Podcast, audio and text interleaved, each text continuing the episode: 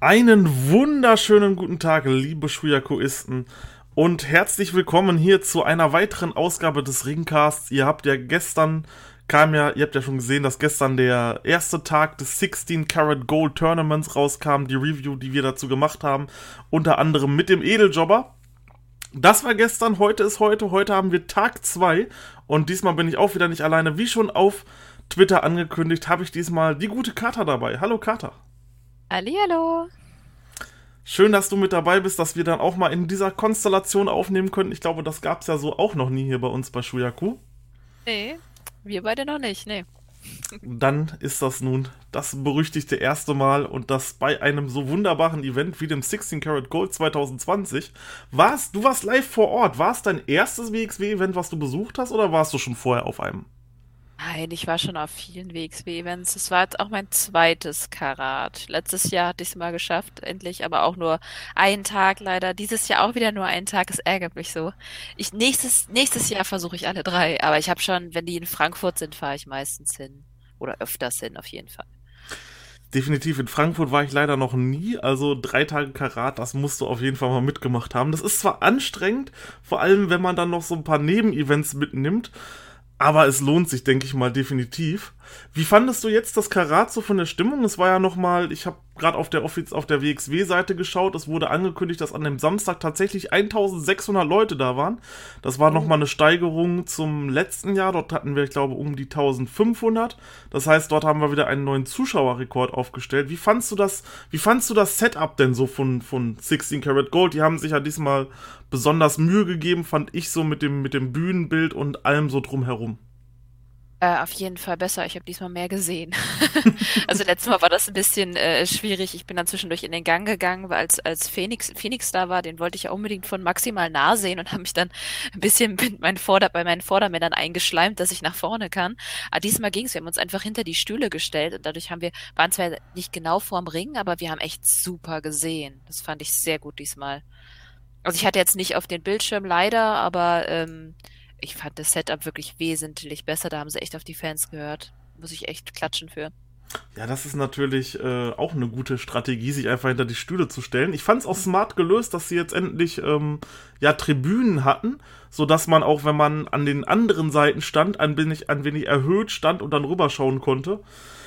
Ich denke mal, das war auch einer der großen Kritikpunkte, die es letztes Jahr beim Karat gab, dass viele Leute einfach relativ wenig gesehen haben oder zumindest, wenn es auf die Mattensequenzen ging, ähm, wenig gesehen haben. Diesmal hat man sogar noch einen großen Bildschirm angebaut, äh, gegen, in der Mitte des, in der Mitte des Raumes quasi, ähm, an, nah am Stehbalkon dran.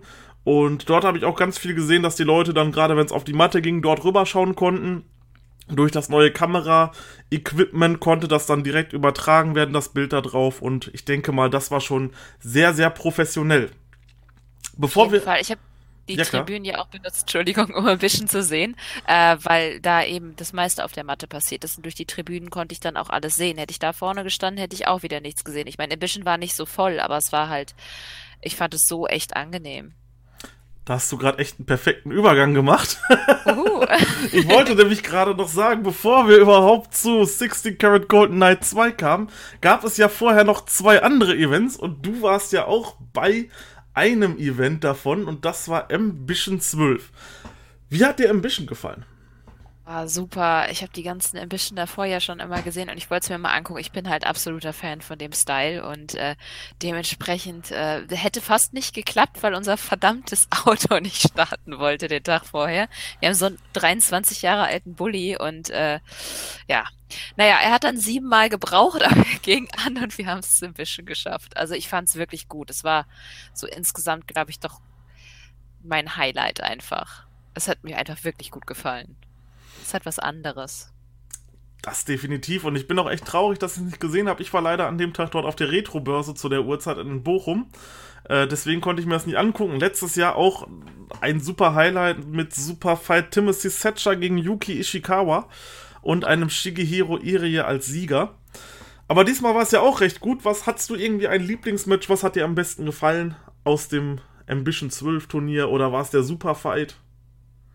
Oh, das waren einige. Also da Aus unterschiedlichen Gründen. Ich meine, ja klar, äh, Daisuke Ikeda gegen Yuki Ishikawa war natürlich krass, krasser, am krassesten. also am Ende, ich weiß es nicht. Das krasseste war der Typ hinter mir, das war ein Engländer. Ich glaube, der ist bei dem Match gestorben. für den war das schlimmer als für die Japaner im Ring. Also ja, aber man, man hat einfach gemerkt, dass die sich in- und auswendig können und das ganze Leben. Also, oh, das war wahnsinnig gut. Äh, dann überrascht habe ich einfach die, dass dieser Next Generation Fight, Ethan äh, Allen gegen Luke Jacobs also diese beiden Intermission-Matches mhm. waren einfach, die beiden haben, oh, die haben echt einfach alles gegeben. Die hat man ja dann später noch gesehen, aber das, was sie da gebracht haben, das war Wahnsinn. Und na, ich hatte mich vor allem auf Chris Ridgway gefreut, weil ich den wirklich gut finde. Den mag ich echt gerne und den dann jetzt gleich in äh, drei Matches zu sehen, war natürlich extrem toll. Und auch Scotty Davis, darauf habe ich mich auch mega gefreut. Und überrascht war ich halt von äh, Daniel Makabe. Den fand ich vorher so, okay ist. Und ähm, jetzt er hat wirklich gute Masters. Also ähm, hat mich echt überzeugt. Den werde ich jetzt noch eine Weile weiter beobachten. Ja, das, äh, da kann ich dir auf jeden Fall zustimmen. Er hatte vorher so ein bisschen bei mir, ja, okay, der ist halt da, aber gerade bei diesem Karat hat man wirklich ein wenig sehr viel mehr Wert auf ihn gelegt. Und das sehen wir auch im Turnierverlauf. Ich gehe mal eben die Ergebnisse durch. Wir hatten ein First-Round-Match. Daniel Makabe besiegt Kevin Lloyd via Submission im Step-Over Two-Hold Face-Lock. Dann das nächste Erstrunden-Match. Chris Ridgway besiegt Vincent Heisenberg via TKO nach einem High-Kick. Dann gab es Russ Taylor, der Tyson Dukes via Submission besiegt. Und Scotty Davis, der Speedball Mike Bailey in einer Submission besiegt. Dann gab es den von dir angesprochenen Next Generation Ambition Fight. Ethan Allen äh, besiegt Luke Jacobs via Submission. Die Halbfinals waren dann Daniel Makabe besiegt Scotty Davis via Submission und Chris Ridgway besiegt Russ Taylor via TKO.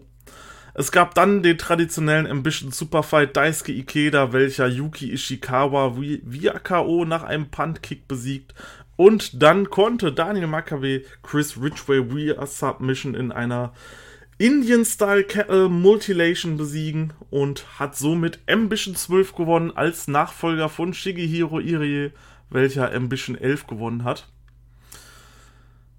Ja, also ich bin zufrieden mit dem Sieger. Ich denke, mit ihm hat man hier noch ein bisschen mehr vor. Und also ich hätte mir natürlich Ridgway gewünscht. Nein, das war wirklich gut. Aber ich hatte auch, also es gab ja vorher schon das Gerücht, dass er gewinnt. Dementsprechend war das jetzt nicht so. Ja, aber ist auf jeden Fall ein schöner Aufbau, würde ich sagen. Ja, auf jeden Fall. Also ich muss auch sagen, dass die Auswahl da auch, ich, ich war gar nicht so böse über den Ersatz von, ähm, äh, für He Heisenberg ist dafür reingekommen. Na, Name, verdammt. Äh, Veit Müller. Ja, danke. War ich erst traurig, aber ich fand das eigentlich ganz cool. Äh, dann auch mal Leute zu sehen, die man sonst nicht so sieht. Also ich hatte nicht alle auf dem Plan, ehrlich gesagt. So Russ Taylor, das ist kannte ich überhaupt nicht. Der hat mir beim World Tag Team Festival schon gut gefallen. Also da bin ich echt froh, dass sie den nochmal wiedergeholt haben. Ja, Tyson Dux, das war so, ich habe ich hab die ganze Zeit überlegt, wo ich den herkenne und dann habe ich mal so ein bisschen geguckt. Den kennt man ja auch von, äh, von WWE. Der hatte da, glaube ich, auch mal Cruiserweights war der. Das war gleich in der ersten Runde ausgeschieden. Das ist aber auch einer, den, den vergisst man irgendwie schnell wieder. Aber es war trotzdem fantastisch. Das ist ja bei vielen so. Auch gerade das Cruiserweight Classic habe ich damals sehr oft äh, mir beziehungsweise sehr oft sehr alle Matches angeschaut und wenn man sich jetzt mal so die erste Runde durchschaut, pa, wer war das denn nochmal, wer war das denn nochmal, von denen hat man hinterher nie wieder was gehört aber war trotzdem cool. Äh, Nochmal eine kleine Berichtigung meinerseits. Irie hat natürlich nicht Ambition 11 gewonnen. Es gab ja noch ein Ambition-Turnier in Kanada, welches Walter gewonnen hat. Das war Ambition 11. Er hatte Ambition 10 gewonnen bei Karat letztes Jahr 2019. Dann gab es noch das WXW Now Showcase Event, welches als Ersatz zu Hashtag Wrestling Deutschland stand. Ähm, warst du schon mal auf einem Wrestling Deutschland Event gewesen? Hast du auch nicht wirklich viel verpasst. also, ähm, ich war die letzten beiden Jahre auf beiden da und das erste, ja, es war noch ganz cool, so Promotions aus Deutschland konnten sich dort halt präsentieren und konnten dann immer jeweils ein Match zeigen. Das Konzept war auf jeden Fall gut, aber man hat halt gemerkt, dass es einen riesigen Qualitätsunterschied zwischen der WXW und anderen Promotions in Deutschland gibt und gerade letztes Jahr, das war einfach so langweilig teilweise Ich glaube, es gab das Main Event Bad Bones gegen Carnage. Das war richtig gut. Das war dann aber auch das einzige Match. da hat es dann auch schon aufgehört. Diesmal hatten wir allerdings ein äh, WXW Now Showcase anstatt Hashtag Wrestling Deutschland. Das heißt, andere Promotions, die auf dem WXW, die auf WXW Now laufen, konnten sich präsentieren. Dort hatten wir zum einen Wrestling-Kult, das Match Carnage besiegt Maxberg via Pinfall nach dem Crucifix Hold. Äh, dann gab es ein Match der Promotion White Wolf Wrestling. Rezo besiegt Kaiden keine Ahnung, sagen mir auch gar nichts. Dann BEW Lexa Valo besiegt Cat von Kagi, Cake. Ich hoffe, das war so richtig ausgesprochen. CCW, Joe Gacy besiegt Anthony Green via Pinfall in einem CCW World Title Match. Und danach gab es dann auch eine coole Ankündigung. Beziehungsweise war die schon bei dem Event oder war die einen Tag später? Ja. Nee, äh, ich wusste schon davon. Du wusstest schon davon, dann war sie tatsächlich an dem Event.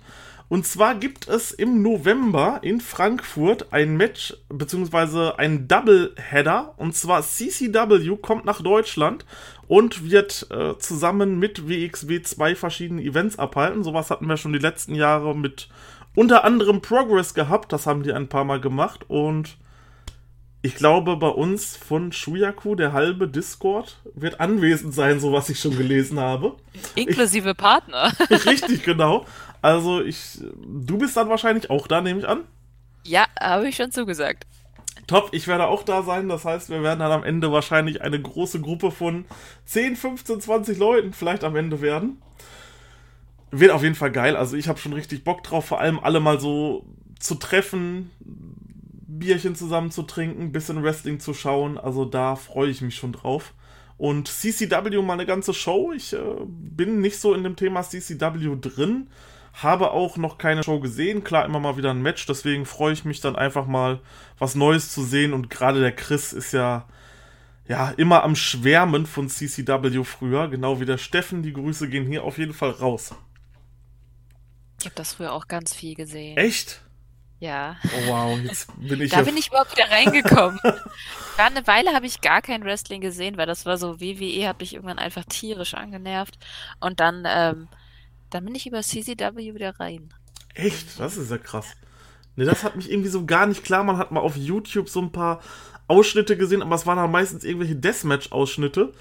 Äh, vielleicht da gerade so John Moxley, da gab es dann so eine Szene mit so, mit so einem Fleischschneider an der Stirn und so. Das Video ist ja, glaube ich, relativ viral dann gegangen, als der dann groß in den Main-Shows bei WWE rauskam. Aber CCW, da bin ich komplett raus. Da kenne ich mich gar nicht aus. Deswegen freue ich mich, äh, hier mal dann die ersten Erfahrungen zu machen und das dann direkt live. Live freue ich mich auch. Also, das habe ich mir auch schon immer mal gewünscht. Also, das ja. ist schon echt cool. Ja, dann geht's ja jetzt in Erfüllung. Das nächste Match, Body Slam Wrestling, da gab es einen Three-Way-Dance. Peter Olisander besiegt Michael Finn und Emeritus. Wie gesagt, ich gebe hier keine Gewähr, ob die Namen richtig ausgesprochen sind. Ich war auch leider da nicht anwesend. Dann hatte Rising Sun Wrestling ein Titelmatch, das Rising Sun Titelmatch. Da ging es dann wahrscheinlich um den Rising Sun Titel.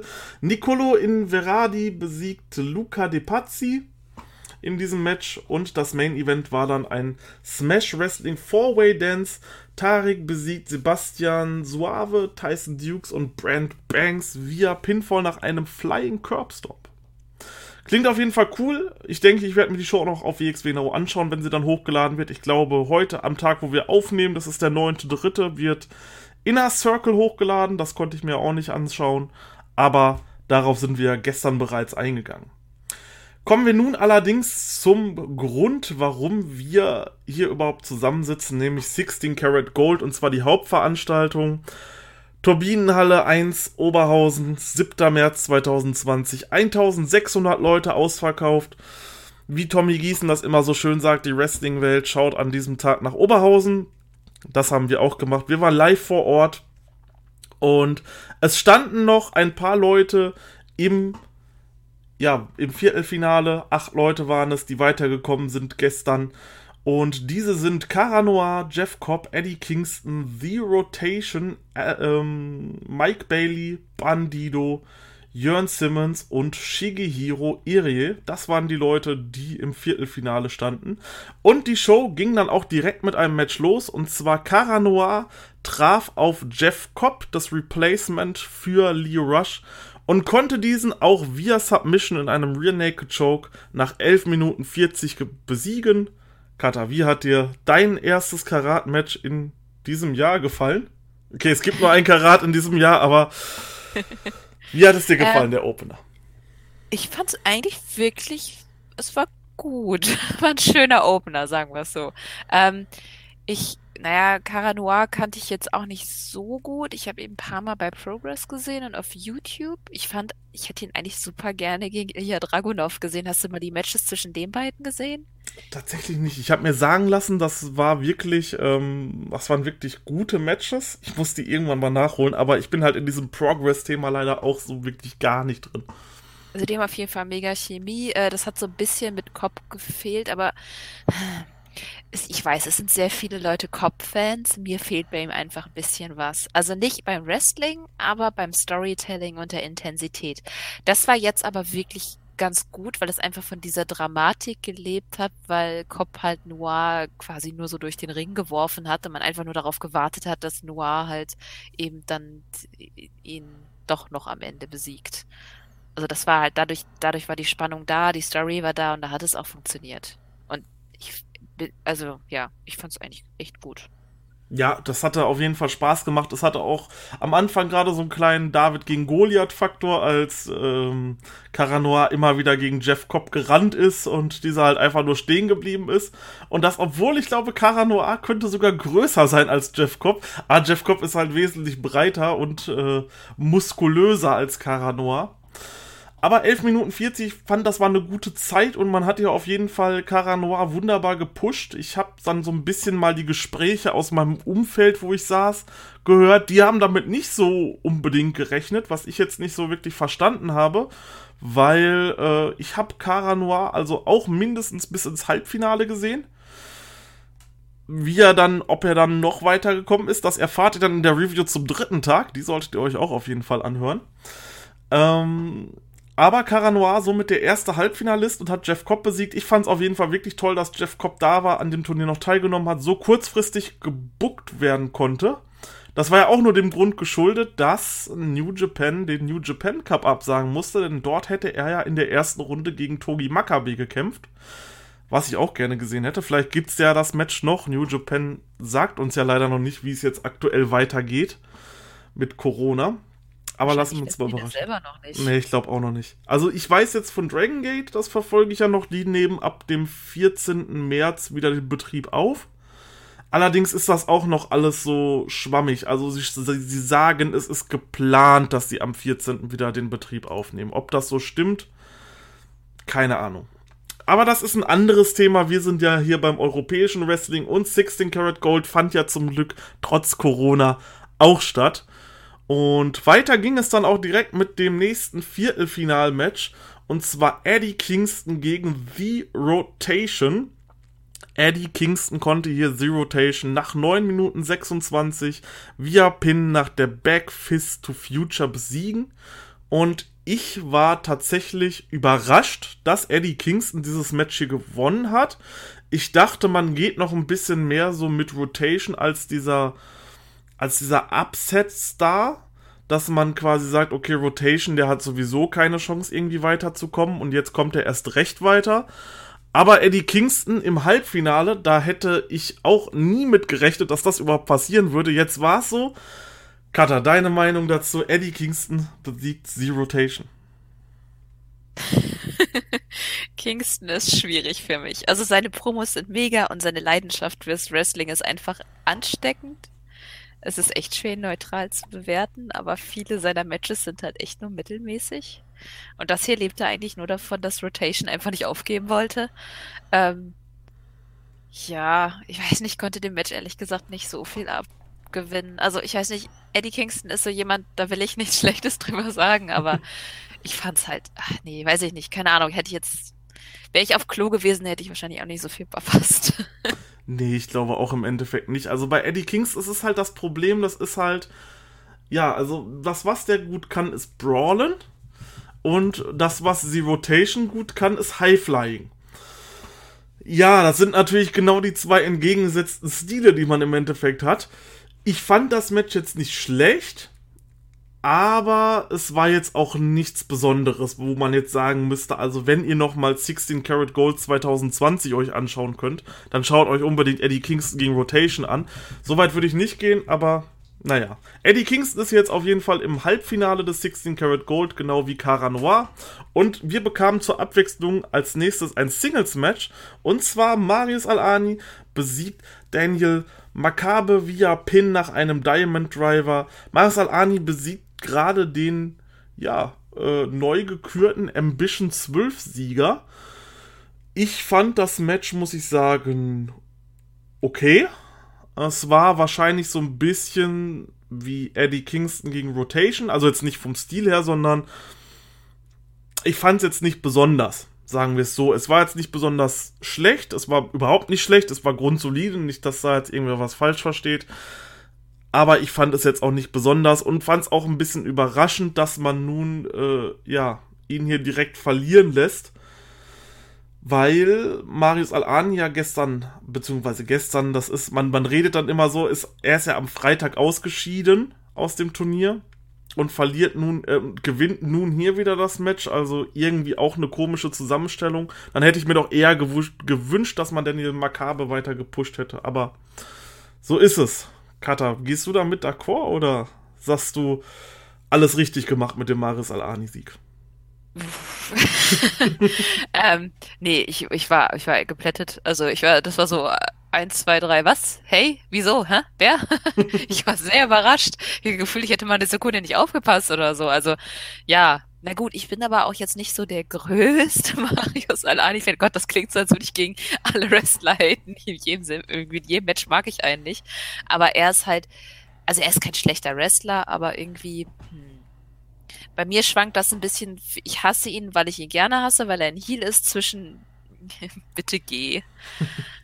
Und das war, weiß ich nicht, bisschen bitte geh halt. Aber es war kein, kein schlechtes Match, auf keinen Fall. Ähm, ja, es war vielleicht ein bisschen durchschnittlich. Aber ja. Hm. Ja, Maris Al-Ani ist, ich denke, ein sehr, sehr guter Wrestler.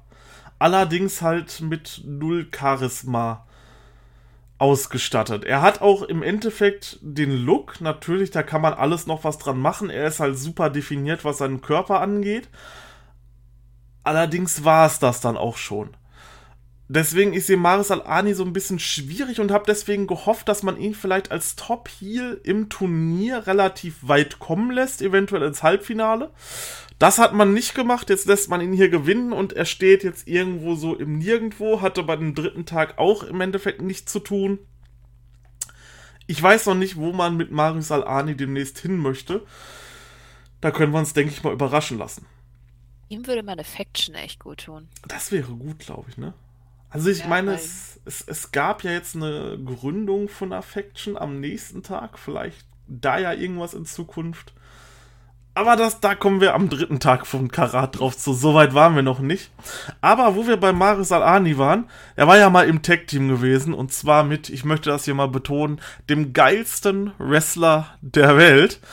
Nämlich Absolute Andy. Und zu dem kommen wir jetzt die frisch gekürten WXW World Tag Team Champions JAA Absolute Andy und Jay Skillet aka André Schürle kamen raus und haben eine Promo gehalten und ich habe mich sowas von kaputt gelacht. Also Absolute Andy am Mikrofon ist einfach, ja, ich weiß nicht, also der holt mich sowas von ab.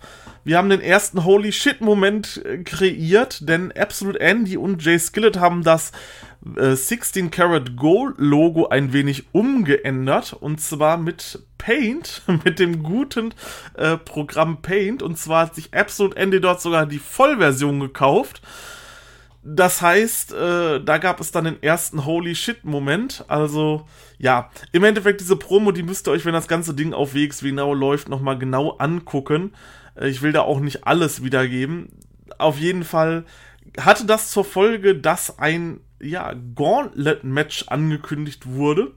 Das war ein, wie war der Name? Ein Special Professional Gauntlet-Match? Oder wie wurde das nochmal angekündigt? Ich weiß es leider nicht mehr genau. Auf jeden Fall sollten dort die nächsten die nächsten Teilnehmer beziehungsweise die nächsten ähm, Contender auf die WXW Tag Team Championship von JAA herausgefunden werden und zwar mit Tag Teams, die so in dieser Konstellation noch nie bei WXW zusammen gekämpft haben.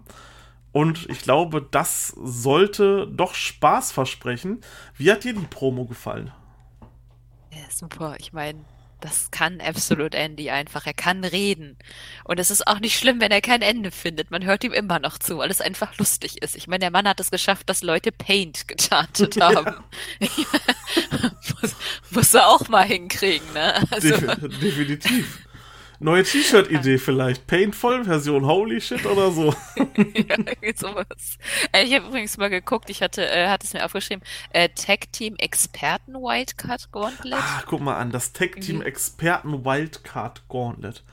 Ja, das war auf jeden Fall wunderbar. Das hätte man auch so toll als Verkaufs- äh, äh, als Verkaufssendung aufziehen können. Da hatte, da hatte dann André Schürle, sag ich schon, da hat dann Jay Skillett auch noch gefragt, so, ja, wie sind denn die Regeln in diesem Experten-Tech-Team Wildcard Gauntlet F-Slot Andy? Oh, gut, dass du fragst, Jay Skillett. Ja, die Regeln sind so und so. Schön. Das war einfach sowas von genial. Also, das ist ah, ein QVC-Moment. Richtig, genau. Also, Absolute Andy absolut unfassbar. Wir bei Shuyaku sind auf jeden Fall alle große Absolute Andy-Fans. Das kann man schon mal so sagen. Ja, kommen wir jetzt erstmal zum Match. Und zwar, dieses Match ging ganz schön lange, fand ich. Jetzt, wo ich hier die Zahlen am Ende sehe, wie lange die Matches, also wie lange dann die einzelnen Paarungen gingen, das ist ja ein Gauntlet-Match, sprich zwei Teams sind drin, eins scheidet aus und dann kommt das nächste Team rein, äh, war es gar nicht so lange. Allerdings gab es dann zwischendurch auch noch Promos und deswegen hat sich das ganze Match dann wahrscheinlich einfach, also dieses ganze Segment dann halt wahrscheinlich über bestimmt eine halbe Stunde erstreckt, denke ich, wahrscheinlich eher sogar noch länger. Die ersten Teams waren auf jeden Fall Leon van Gasteren und Lucky Kid und Julian Pace und Puma King. Und Julian Pace und Puma King äh, waren das erste Team, was reinkam. Und danach als zweites Team kamen dann Leon van Gasteren und Lucky Kid raus. Da gab es dann eine lustige Situation vom Edeljobber. Die muss ich jetzt hier gerade einfach erzählen. Es tut mir leid, Björn, dass ich die sagen muss. Aber Björn war kurz dort abgelenkt in einem Gespräch und hatte das nicht so ganz verstanden, was dort gerade stattgefunden hat. Und er sieht nur Lucky Kid und einen glatzköpfigen Mann und dachte, dieser glatzköpfige Mann wäre Marius Halani gewesen und fragte dann, seit wann der Lucky Kid Heal sei. und dann fragte ich darauf, wieso, und er sagte, ja, er hat doch gerade Marius Al-Ani eingetaggt. Ich sagte, nein, das war Leon van Gasteren. Daraufhin konnten wir beide erstmal nicht mehr, haben uns komplett, ähm, haben uns komplett kaputt gelacht. Und er hat hier vielleicht sogar eine weise Voraussicht gehabt mit Lucky Kid als Heal für den nächsten Tag. Aber da kommen wir später drauf zu. Auf jeden Fall Leon van Gasteren und Lucky Kid wurden durch Julian Pace und Puma King nach einer Sit-Down Powerbomb besiegt. Und dann kamen die nächsten rein. Und das war ein Tech-Team. Mir hat das wirklich gefallen, die Zusammenstellung, nämlich Avalanche und Black Taurus. Oder was meinst du? Das war auf jeden Fall eine lustige Kombo überhaupt. Also, ich meine, äh,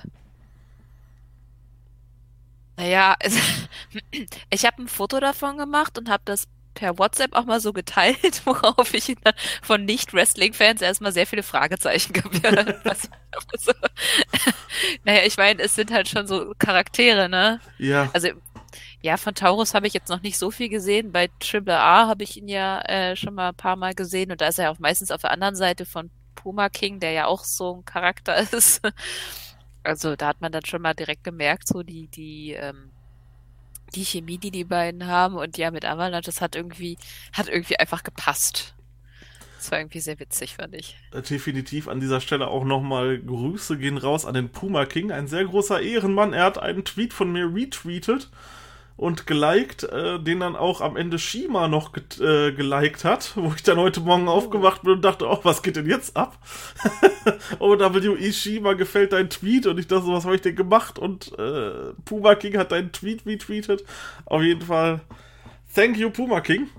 Leider musste er dann schon ausscheiden, ähm, und zwar hatte Black Taurus dann Puma King gepinnt und wir kamen zum dritten Tag-Team, beziehungsweise zum vierten Tag-Team, welches dann schon reinkam im dritten Match und zwar Norman Harras und Tarik, die rauskamen.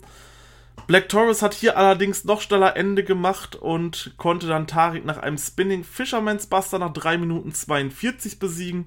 Und dann kam, ja, der Prinz der Sterne, Levaniel, mit einer Konstellation, wie man sie vielleicht so nie er erwartet hätte. Levaniel und DJ Hyde traten zusammen auf. Wer nicht weiß, wer DJ Hyde ist, DJ Hyde ist seit 2009 der Besitzer von Combat Zone Wrestling. Ja, und äh, der wurde von seinem guten neuen Tech-Team-Partner in diesem Match Levaniel begleitet. Ja, also wenn wir uns gerade über gute Promos unterhalten haben von Absolute Andy, dann müssen wir Levaniel auf jeden Fall dort mit reinnehmen.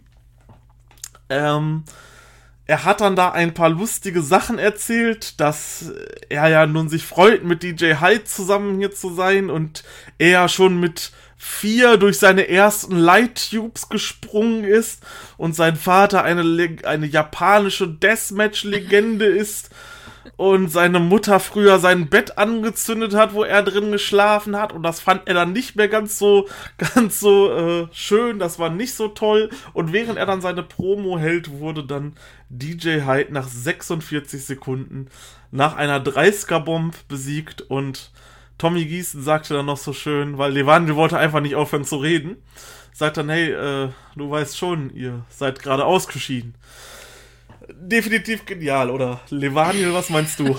ja, ist, ich meine, man mag ihn oder man mag ihn nicht. Ich finde super. Ich habe den auch bei Broken Rules gesehen. Da hat er dann noch einen Heiratsantrag äh, zwischen zwei Frauen quasi äh, geleitet mit Liebe. Also, also, ja. Hm, ich, also ich finde ihn irgendwie einfach cool. Ich habe die das erste Mal bei P, äh, POW gesehen, die waren bei mir in der Stadt. Da war er noch nicht ganz so over, kam aber auch schon zu Enya rein. Und der wird ja immer, immer schlimmer. Also schlimmer in Anführungszeichen. Und ach, wenn der einfach nur Scheiße da war, das ist schon ziemlich cool. Jetzt muss sein Wrestling noch hinterherkommen, aber ich mein Gott, wie lange macht der das jetzt? Zwei, drei Jahre? So lange macht er es nicht. Wahrscheinlich maximal. Also Länger glaube ich auf jeden Fall nicht. Dafür sind seine Promo-Künste allerdings äh, schon richtig gut. Ja. Ich schaue mal gerade nach. Er macht das. Ja, 2018 hatte er seine ersten Matches gehabt.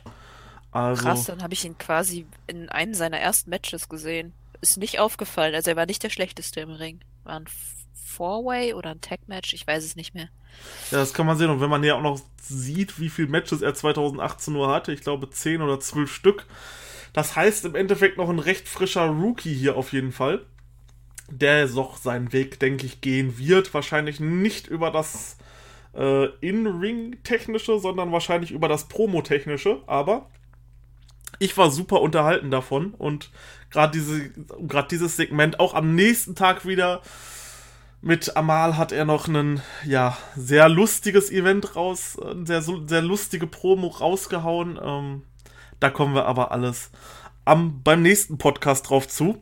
Die nächsten waren dann erstmal Chris, Chris Ridgway und Scotty Davis. Äh, definitiv ein cooles Tag-Team, wo ich sagen würde, okay, die könntest du auch wirklich legit als ähm, ja, Contender auf die äh, WXW Tag Team Championships verkaufen. Da hätte ich überhaupt nichts gegen.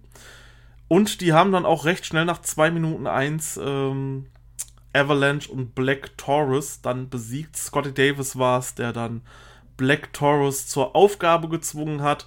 Und das letzte Tag-Team wurde gerufen, und zwar zwei, die du schon an diesem Tag gesehen hattest, die bei Ambition schon gegeneinander gekämpft haben, und zwar die Young Guns, Ethan Allen und Luke Jacobs welche dann gegen Chris Ridgway und Scotty Davis als letzte Paarung antraten und eben diese Chris Ridgway und Scotty Davis auch, wie ich fand, überraschenderweise besiegen konnten, nach einer Gotch-Style Piledriver-Kombination nach 7 Minuten 36 und somit erhalten die Young Guns eine Chance auf die WXW World Tag Team Championships bei der We Love Wrestling Show, die dann einen Tag später stattfinden sollte. Und ich habe hier mal nachgeguckt, die Young Guns wresteln sogar noch kürzer als äh, Levaniel. Äh, die haben das erste Mal sind die 2018 aufgetreten, also auch wie er, aber hatten da halt definitiv noch weniger Matches. Das heißt, zwei richtig frische Rookies, äh, die sonst unter anderem bei Progress auftreten. Da hatten die äh, 2019 ein Match und dieses Jahr auch erst ein Match. Äh, bei Future Shock hatten sie dann schon ein paar mehr Matches. Fight Club Pro, das heißt, die wresteln sich so ein bisschen durch, durch die englischen ja, Indie-Ligen durch. Bei Preston City Wrestling waren sie dieses Jahr schon unter anderem gewesen. Ich denke, das ist ein Tag-Team, von dem könnten wir in Zukunft auf jeden Fall noch mehr hören. Also die haben mir echt gefallen. Auf jeden Fall, die Chemie war vor allem auch da. Die haben mit Ridgeway zusammen auch schon im Team gefightet. Es hatte fast schon ein bisschen was wie Lehrer und Schüler, finde ich. Auch wenn Scotty Davis, der ist ja auch gerade mal 19. Das finde ich so krass. Der ist auch schon so unsagbar gut. Und ach, keine Ahnung, das war für mich das beste Ende von diesem Gauntlet-Match, was ich mir vorstellen konnte. Ich meine, es war wirklich kurz. Ich hätte den, ich hätte den bestimmt noch 10, 15 Minuten gerne zugeguckt. Das hat richtig Spaß gemacht. Also ich meine, ja, wie gesagt, ich bin sowieso ein kleiner Rich Ray-Fan. Ich meine, wer es noch nicht gesehen hat, das Match gegen Thatcher bei ähm, IPW, das gibt's auch bei, äh, bei YouTube. Ansonsten, naja, du kennst ihn ja wahrscheinlich von Noah. Mhm. Ja, richtig, genau. Äh, ja, und die beiden zusammen, also die würde ich echt gerne so als festes Tag-Team länger mal sehen. So, äh, Ridgway und Davis, ich meine, Young Guns bleiben ja anscheinend zusammen. Die werden ihren Weg auf jeden Fall in England gehen. Also, wow, das war schon echt, echt cool. Ja, da war, da warten wir so ein bisschen ab. Vielleicht werden das ja die neuen, ich sag mal, Pete Dunn und Tyler Bates. Die waren ja auch damals noch sehr, sehr jung. Und wenn man sich so diese Namen anguckt, Chris Ridgway, Scotty Davis und Young Guns, ich denke, so in zwei, drei Jahren reden wir hier wirklich von absolut festen Größen im UK-Wrestling und freuen uns jedes Mal, wenn sie dann wieder bei WXW auftreten. Dann nach diesem doch recht langen Segment gab es dann erstmal Pause und dann ging es weiter im fünften Match. Das war ein Singles-Match. Und zwar Alexander James wollte jemanden haben, gegen den er antreten konnte, der würdig ist, gegen ihn anzutreten. Und es kam Alpha Kevin raus. Äh, zusammen mit Melanie Gray. Und Alpha Kevin wurde dann mal nach zwei Minuten und zwei Sekunden via Submission im Million Dollar Dream abgefertigt. Äh, nach dem Match äh, will dann Alexander James äh, Alpha Kevin weiter angreifen, vergreift sich dann an, Mel an Melanie Gray, bis dann Killer Kelly den Safe macht. Ja, ähm, es dient zum Fädenaufbau und es wird wahrscheinlich noch irgendeine große Sache kommen. Ich sehe noch nicht, wo diese ganze Fehde zwischen James und, und Killer Kelly hinführt und Alpha Kevin und Melanie Gray noch damit drin. Ich weiß nicht, wo das Ganze hinführt. Ja, es war so kurz, dass ich sagen möchte, okay, das Match, egal wie das jetzt war, es hat auf dieser Karte nicht gestört. Ja, war halt mal so wie so eine kurze RTL-Werbung. es tut mir leid, ich kann Schön mit gesagt. Gar, Schön gesagt. Ich finde ich, ich meine, ich kann mit Alexander James schon nicht ganz so viel anfangen. Ich finde ihn ein bisschen bla. Alpha Kevin finde ich eigentlich ganz putzig. Den habe ich tatsächlich auf meinem allerersten WXW-Event auch gesehen, gegen irgendjemand, der Vincent oder so hieß. Den gibt es ja, anscheinend gar nicht. Das müsste dann Bobbys, Bobby ganz Bruder gewesen sein. Nee, nee, nee, nee, nee, dann nicht Vincent. Ach Gott, wie ist der denn? Der hat so ein bisschen Adligen gespielt. Keine Ahnung, das Match war eigentlich nicht, nicht gut, aber Alpha Kevin war einfach so toll. Keine Ahnung. Aber ja, nee. Hm. Ja, bleiben wir bei RTL-Einspieler. Es ist halt, ja, keine Ahnung. Immerhin waren Frauen mal kurz da. Ist ja ein bisschen schade gewesen. Andererseits weiß ich jetzt nicht, ob ich Melanie Gray hätte auch wrestlen sehen wollen. Oh, ich würde sie so gerne mögen, weil ich sie eigentlich total sympathisch finde, aber naja. Das ist dann immer, das ist dann immer ja. so die Sache, ne? Dass, ob, man, ob, man, das dann halt auch möchte, dass die Leute dann auch wresteln. So klar, vom, vom Sympathiefaktor her bin ich auch komplett bei Alpha Kevin äh, das ist einfach so toll, der hardworking Geek, der dann halt trotzdem leider wieder verliert. Aber ich stimme dir bei Alexander James zu. Ich dachte da, ich bin schon irgendwie der Einzige, weil irgendwie jeder auf einmal so aus der Gruppe, mit denen ich da war, hat diesen Alexander James gefallen. Ich dachte so, Leute, was ist los mit euch? So, ich konnte zwar jetzt so bei den letzten Shows nicht mehr anwesend sein, aber hat er sich so gewandelt, dass der jetzt so over ist? Also irgendwie, der kam bei mir trotzdem null an. Ich weiß nicht, das ist so, er ist so ein bisschen, weiß ich nicht, den hätten sie nicht mal bei Game of Thrones umgebracht, so langweilig ist er. Entschuldigung. Geil.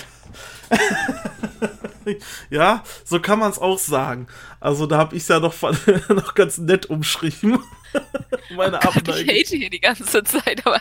Ja. Nein. Ja, okay. So gar nicht. Ähm, kommen, kommen wir lieber schnell zu einem Match, wo du vielleicht nichts zu behaten hast. Nein, gar nicht. Und zwar das nächste Viertelfinalmatch. 16 Karat Gold 2020. Mike Bailey traf auf Bandido. Mike Bailey besiegt Bandido via Pin nach dem Top Rope Fisherman's Buster nach 17 Minuten 36 Sekunden. Und ich lasse dir nun einfach mal hier den Vortritt. Bitteschön. Was soll ich denn dazu sagen, außer wow?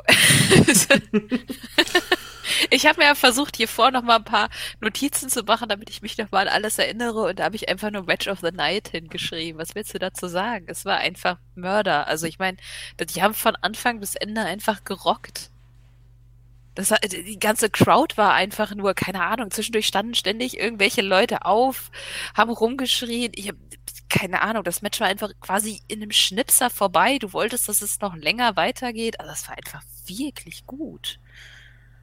Also ich muss auch tatsächlich sagen, also ich habe jetzt schon auch einige Live-Matches gesehen, auch schon einige wirklich gute Live-Matches, auch äh, schon Suzuki gegen Okada aus London und so. Aber ich muss sagen, wirklich, das Match war wahrscheinlich das beste Live-Match, was ich jemals gesehen habe äh, ohne irgendwie zu übertreiben. Das war einfach, ich glaube, mit 17 Minuten 36. Man hatte die perfekte Zeit. Es war nicht zu lang gewesen, auch nicht zu kurz gewesen. Man hat sich danach nicht gefühlt, als hätte man auf einmal irgendwie, ja, was verschwendet, noch einen Moment dort drin verschwendet oder so. Es hat halt irgendwie alles gepasst und es war auch nicht so, dass man sagen konnte, okay, das ist jetzt hier zu lang, äh, so können wir das nicht äh, viel zu lang, da sind langweilige Phasen drin. Das war es gar nicht. Das waren quasi 17 Minuten 36 einfach nur Action. Äh, Moves dabei, die einem die Kinnlade runterfallen lassen haben. Äh, die Leute haben nach dem Match äh, Geld in den Ring geworfen ohne Ende. Wie Tommy Gießen so schön sagte, er hat das ja, das ist eine ähm, alte mexikanische Tradition und viele haben damals vor vielen, vielen Jahren damit nur so ihr Geld verdienen konnten, indem die Leute dort Geld in den Ring geworfen haben. Und das war dann so quasi ihre einzige Gage und da wurde dann auch richtig viel Geld in den Ring geworfen. Am Ende kam dann noch ein Fan in den Ring, wo ich mir hab sagen lassen, dass der zum Beispiel Bandido immer hinterher tourt. Der durfte, der wurde dann noch auf Bandidos Schulter gehoben. Der war danach dann teilweise, wir konnten das dann noch etwas länger sehen, fünf Minuten lang am Heulen nach diesem Match es war einfach so eine Emotion dabei, so ein grandioses Match, was auch internationale Wellen geschlagen hat. Also ich bin auch in sehr vielen ähm, amerikanischen und mexikanischen und japanischen Facebook-Gruppen drin und in ganz vielen von diesen Gruppen wurde dann dieses Match beziehungsweise ein Bild von den beiden gepostet und einfach gesagt, so oh, die beiden hatten ein unglaublich krankes Match äh, abgeliefert von Fans, die da waren. Also wirklich Wahnsinn und das freut einen dann immer so, wenn dann die WXW quasi auch in so internationalem Glanz da steht. Ja, Mike Bailey gegen Bandido. Da muss man nichts zu sagen, wenn das Ding auf WXW Now rauskommt. Es müsste ja am 11. März, glaube ich, verfügbar sein auf WXW Now. Dann schaut euch das an. Ich glaube, ich werde mir dieses Match auch hundertprozentig nochmal anschauen. Ja. ja was soll man da sagen? Also, das hätte, oh, das hätte man auch ohne Probleme beim äh, Best of the Super Juniors bringen können, irgendwo, irgendeinen Tag als Main Event und das hätte genauso auch für so eine Bühne komplett abgerissen. Ja, auf jeden Fall. Also da haben sie wirklich, da, da, das hat mich auch echt, also ich meine, ich mag beide sowieso schon, aber dass die so abreißen, habe ich, hätte ich nicht gedacht. Also das war, ja, alles, was danach kam, tat mir so ein bisschen leid. Ja, ich dachte auch so, Mike Bailey, okay, der hat jetzt hier schon ein, ein gutes Erstrundenmatch gehabt. Ich mag Mike Bailey auch. Äh, Bandido, der hat ein gutes Erstrundenmatch gehabt, aber gut, es wird wohl nicht so krasses sein. Und dann liefern die beiden einfach so ein krankes Match ab. Also, Springboard Moonsault nach draußen von Mike Bailey, das muss man noch erwähnt haben. Der war auch noch absolut großartig. Ähm, ja, also dieses Match, wenn ihr das hier hört, schaut euch das auf jeden Fall an. Ganz klare Empfehlung. Äh, ich weiß nicht, ich, ich tue mich da immer schwer bei Live-Events mit irgendwelche Sterne vergeben zu wollen. Allerdings würde ich das an dieser Stelle trotzdem gerne machen und ich würde sagen, für mich war das ein viereinhalb Sterne Match, was ich so, ähm, was man so auch sonst bei New Japan hättest du da einen Junior-Title mitgebracht, das nach Osaka gemacht und dann bei Dominion, es wäre keinem aufgefallen. Das hätte genauso gewirkt, das Match, glaube ich. Ja, glaube ich auch. Das war einfach stark. Und so viel kann ich schon mal Spoiler sagen. Match of the Tournament für mich. Da haben sich die beiden echt in mein Herz gewesselt. Ja, nach dem Match äh, gab es dann einen Backstage-Einspieler, ein Video wurde eingespielt und zwar Melanie Gray hat sich dann bei Killer Kelly bedankt und hat ihr dann die Titelchance gegen Amal an Tag 3 geschenkt. Killer Kelly hat allerdings so geschaut und als wenn sie das nicht annehmen wollen würde und ist dann auch weggegangen und damit war diese Promo dann auch vorbei und wir gingen dann ins äh, Semi-Main-Event und zwar das letzte Viertelfinal-Match Jörn Simmons trat gegen Shigehiro Irie an und konnte den nach 9 Minuten und einer Sekunde via Piledriver besiegen und ins Halbfinale einziehen. Ich glaube, dieses Match war für die Zeit, die es war, doch recht gut. Es hat mir auch gefallen. Allerdings war das natürlich kein Vergleich, wenn du vorher ein Mike Bailey gegen Bandido Match hast, die quasi gefühlt äh, eins der besten Matches in der europäischen Wrestling-Geschichte zeigen, dann hast du es natürlich als nachfolgende Matches extrem schwer, auch nur annähernd daran zu kommen. Ich glaube, sie sind es, also sie, es war ein gutes Match, definitiv, aber so von der ähm, ganzen Spannung und so war halt einfach so, okay, das war jetzt, das ist jetzt so der Downer. So früher hat man dann irgendwie Nikki Bella gegen Cameron in den Main Event gestellt, um dann so ein bisschen runterzukommen, nochmal vom Main Event. Und das jetzt ohne disrespektierlich zu klingen, nein, das wollte ich damit jetzt nicht so aussagen, dass das jetzt auf Niveau von Nikki Bella gegen Cameron war. Aber es war halt trotzdem weit unter Mike Bailey gegen Bandido und das tat mir auch so ein bisschen leid für die beiden, weil gerade auf das Match hatte ich mich dann doch schon recht gefreut. Auf diese Ansetzung, ich habe da schon im Vorfeld so ein bisschen gedacht. Ja, also auf das Match hatte ich mich eigentlich auch gefreut, weil ich finde, Jörn hat sich echt getan. So seit ich ihn das erste Mal gesehen habe zu jetzt, macht mir halt immer mehr Spaß. Es, und ich meine, das Shigehiro Iri ist sowieso, ne? Geiler aber typ. ja, es war halt, ja, es war ein bisschen fies, weil die Stimmung war dann halt auch einfach nicht da. Und äh, aber trotzdem war das wirklich, wirklich solide. Und wie lange war das? Neun Minuten. Echt, das kam mir kürzer vor. Also war es doch nicht so schlimm. Ja. da hatte ich, also ich war erst überrascht. Ich dachte so, hups, warum ist denn das jetzt schon vorbei? Aber ja, ja, es war ein bisschen fies. Ah gut, was, was soll man machen? Das, das müssen wir halt in Kauf nehmen. Dafür haben wir Mike Bailey gegen Bandido gesehen. Aber es freut mich auf jeden Fall für Jörn Simmons, dass er äh, ins Halbfinale eingezogen ist. Und auch Shigehiro Irie sollte noch etwas zu tun bekommen, denn es wurde dann verkündigt, dass Irie ein Singles-Match gegen Walter bei der sonntäglichen Veranstaltung We Love Wrestling bestreiten wird. Was ich mir auch von einigen Leuten sagen habe lassen, ich habe es leider auch nicht live gesehen, äh, dass dieses Match auch richtig, richtig gut gewesen sein soll und die beiden sich wohl auch die Brüste kaputt geschoppt haben. Ähm, ja, wie man sich das vorstellt.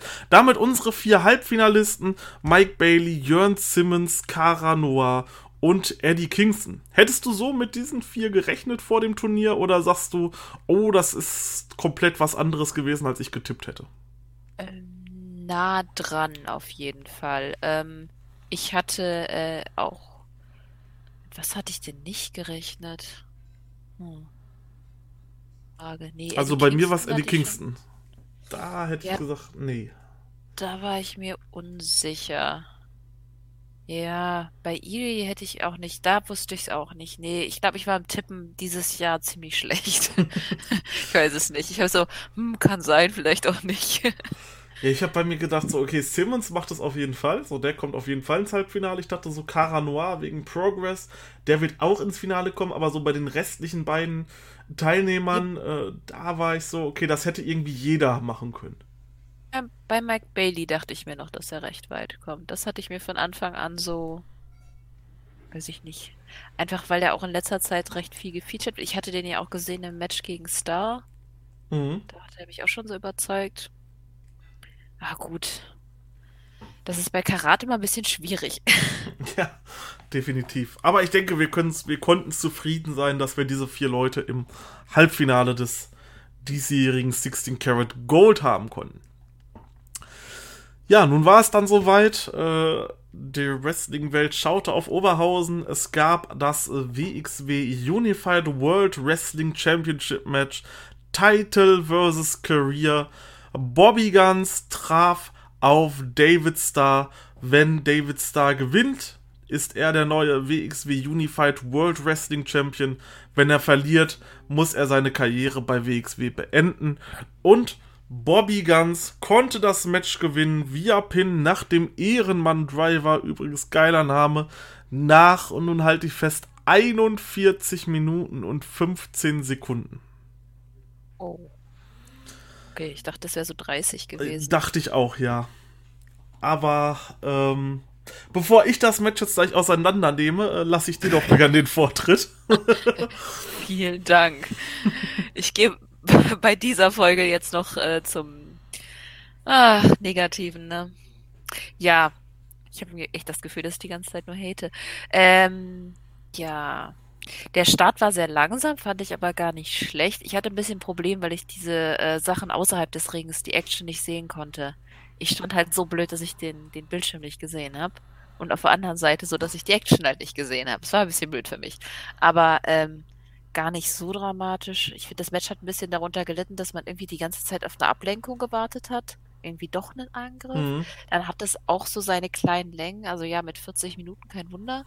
aber ich, aber ich mag Daniels da. Also er hat ja viel Kritik hinterher einstecken müssen, aber ich mag ihn trotzdem. Ähm, ja, und ganz er ist ja nicht schlecht, der ist ja ein guter Wrestler. Äh, ich finde nur, er hat irgendwie. Ich habe ein bisschen Problem mit seinem Gimmick einfach. Ich finde, seit dem ersten Titelgewinn, da war er noch so der likeable Loser. Und das ist jetzt raus, jetzt, er, jetzt raucht er einfach nur. Das ist halt dann irgendwie. jetzt irgendwie auch nicht. Er. Ihr tut mir leid. Sehr gut umschrieben. Jetzt raucht Ja, es, ist, es fehlt halt ein bisschen was ja, einfach. Ja. Und ich muss ehrlich gesagt, ich hasse das Gecharte. Also ich fand es schön, dass es diesmal nicht so, nicht so extrem war, aber ich hatte irgendwann so die letzten zehn Minuten so zwei Typen neben mir, die waren halt, die Augen haben sich schon gekreuzt, ne? Mhm. Und die haben halt die ganze Zeit dann gebrüllt und so auch so, oh Gott, ja. Jetzt weiß ich, warum ich den nicht mochte. nee, äh, also ich meine jetzt nicht, ich meine den Chant jetzt gar nicht. Äh, ja, ja, ja. Bobby. Ich fand's.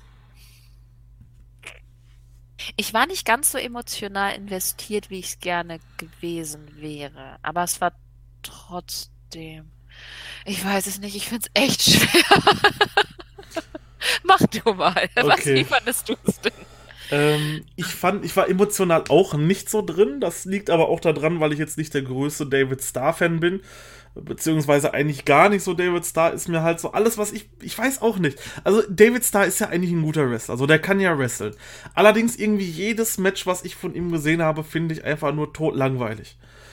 Letztes, äh, vor, beziehungsweise vor zwei Jahren das Karat-Finale gegen Andy, das war pff, nicht gut. Also das lag nicht an Andy, wohl bemerkt, dann das Match äh, bei Summer Sizzler gegen Will Osprey, was einfach auch mit 42, 22 viel zu lange ging.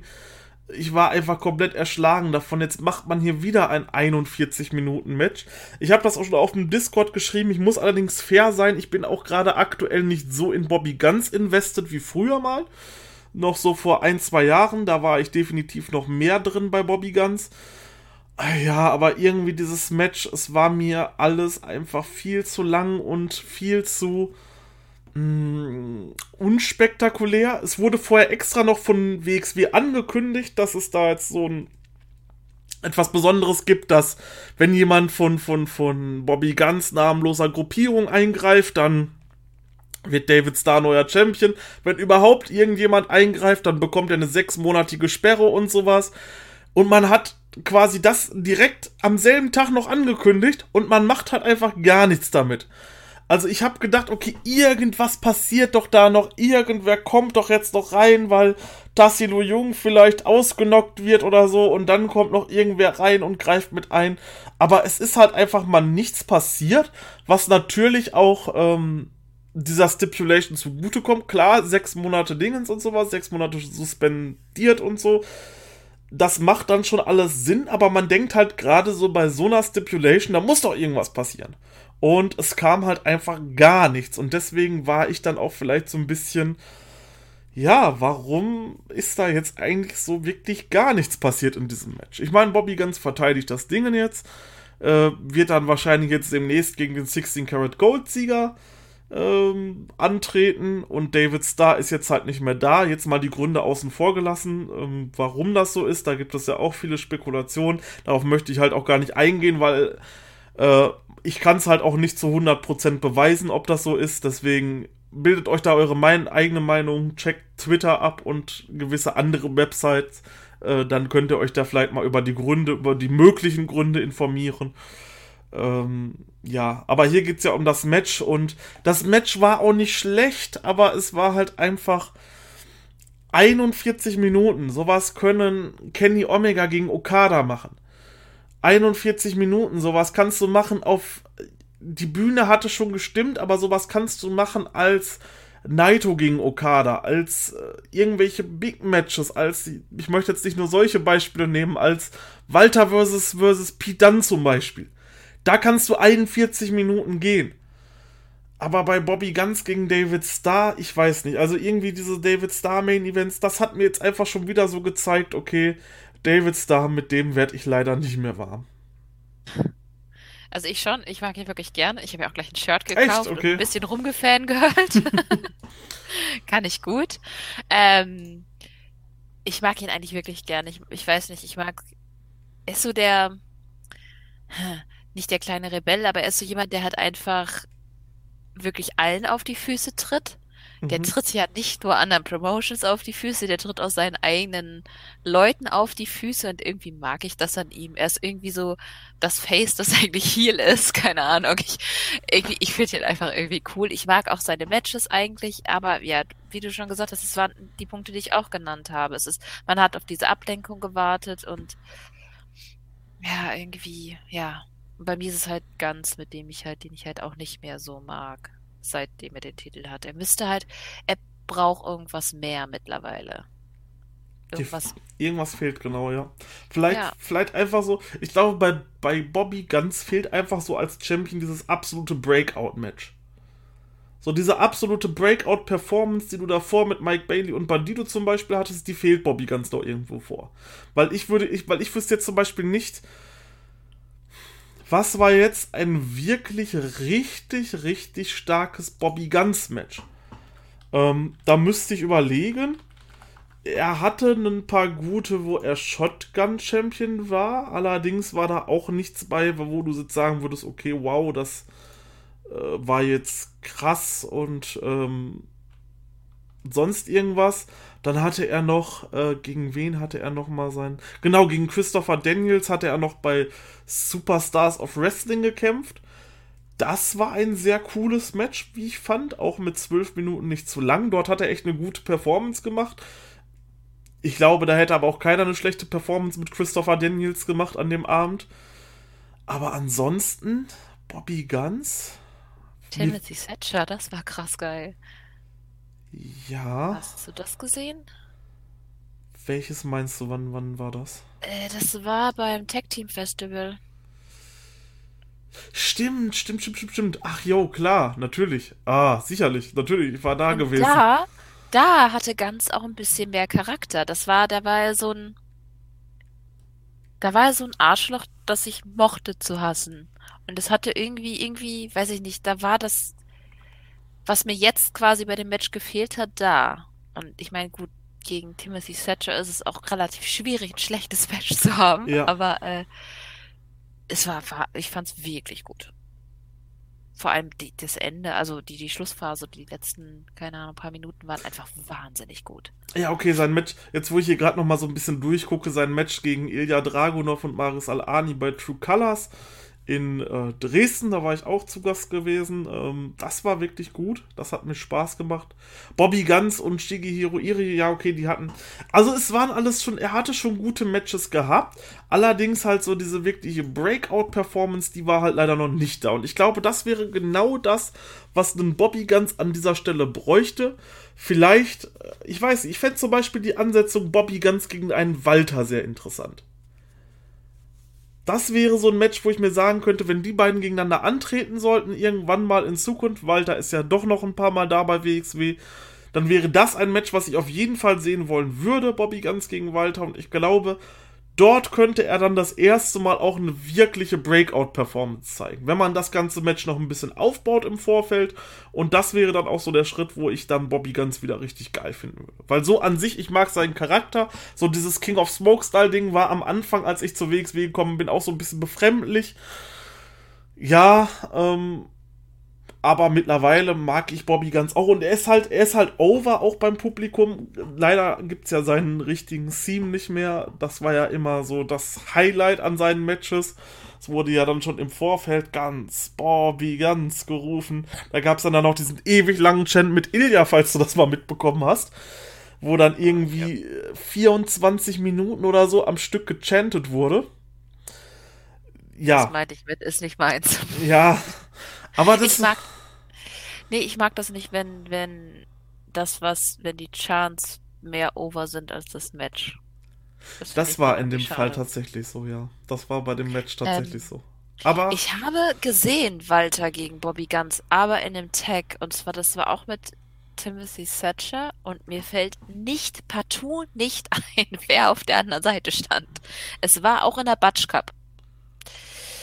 Letztes Jahr? Wenn ich jetzt ich, nee, müsste vorletztes Jahr. Da war ich noch mit. 2018? Uh, Broken Rules. Nee, Broken Rules war ich das erste Mal letztes Jahr. Das war irgendein Taping für irgendwas. War das die Wheel of Wrestling Tour, Shotgun? Irgendwie sowas. Das ist jetzt echt eine gute Frage. Ähm, ich war ja. leider nicht, ich war leider nicht dort anwesend.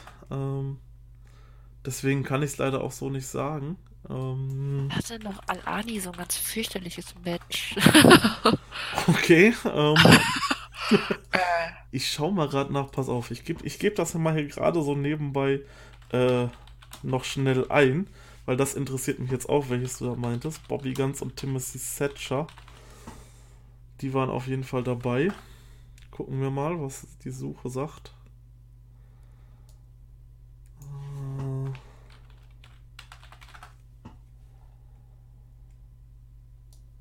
Nee, finde ich jetzt gerade nicht. Äh, nee, ist ja auch nicht so wichtig.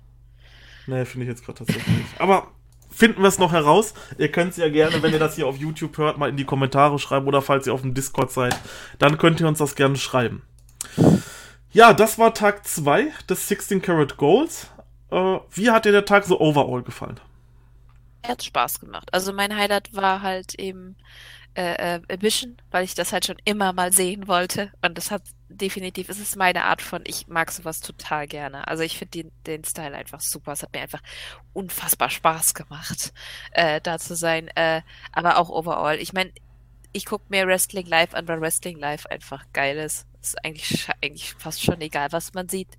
Ich feiere auch POW, auch wenn da manchmal ein bisschen crunchy Matches sind, gucke ich mir das trotzdem an. Ich habe mir auch auf dem Metal Festival schon mal ein Wrestling-Match angeguckt. Das hieß irgendwie Wrestling Circus oder so. Und das war von der In-Ring-Leistung schon. Uh. Aber Wrestling Live Gewagt. macht einfach. Ja. ja. Macht Spaß. macht ne? einfach Spaß. Und ich meine, beim Karat, die Stimmung ist doch einfach Hammer. Es ist, äh, die ganzen Leute zu treffen und so viele andere kennenzulernen und die Wrestler dann auch mal einfach, keine Ahnung, dir die Hände zu schütteln und, oder in dem Fall Fistbump zu geben und zu sagen, wie cool man sie findet. Das hat schon was.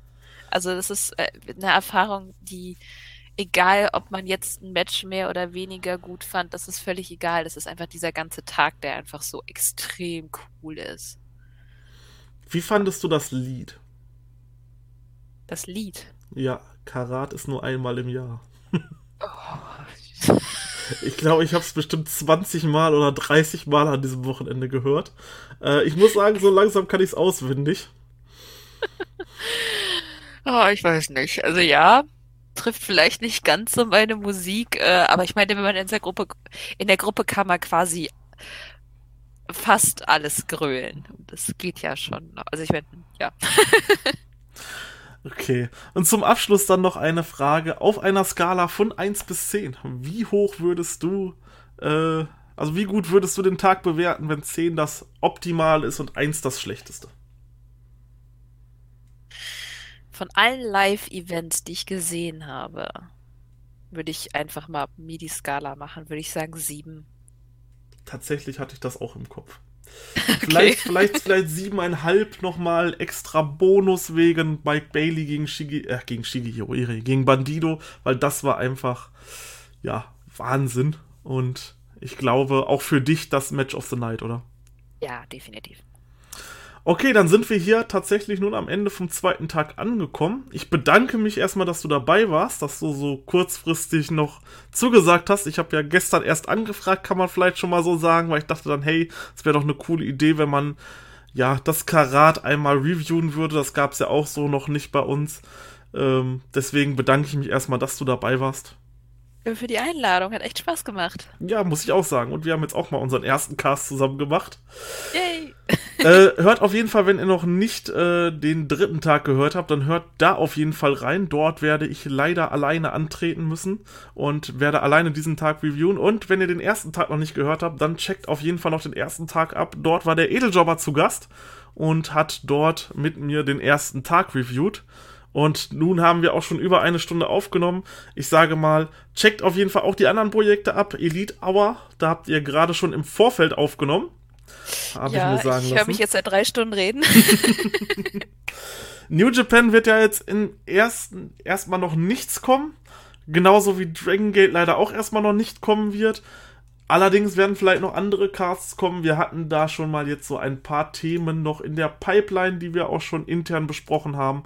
Wartet da einfach mal ab, was da noch so auf euch zukommt. Ich sage euch Dankeschön, dass ihr zugehört habt. Checkt auf jeden Fall den Discord ab, Facebook ab und alle anderen Links ist auf jeden Fall irgendwo verlinkt, wo ihr es gefunden habt. Und wir sind raus. Äh, bis zum nächsten Mal. Ciao, ciao. Ciao.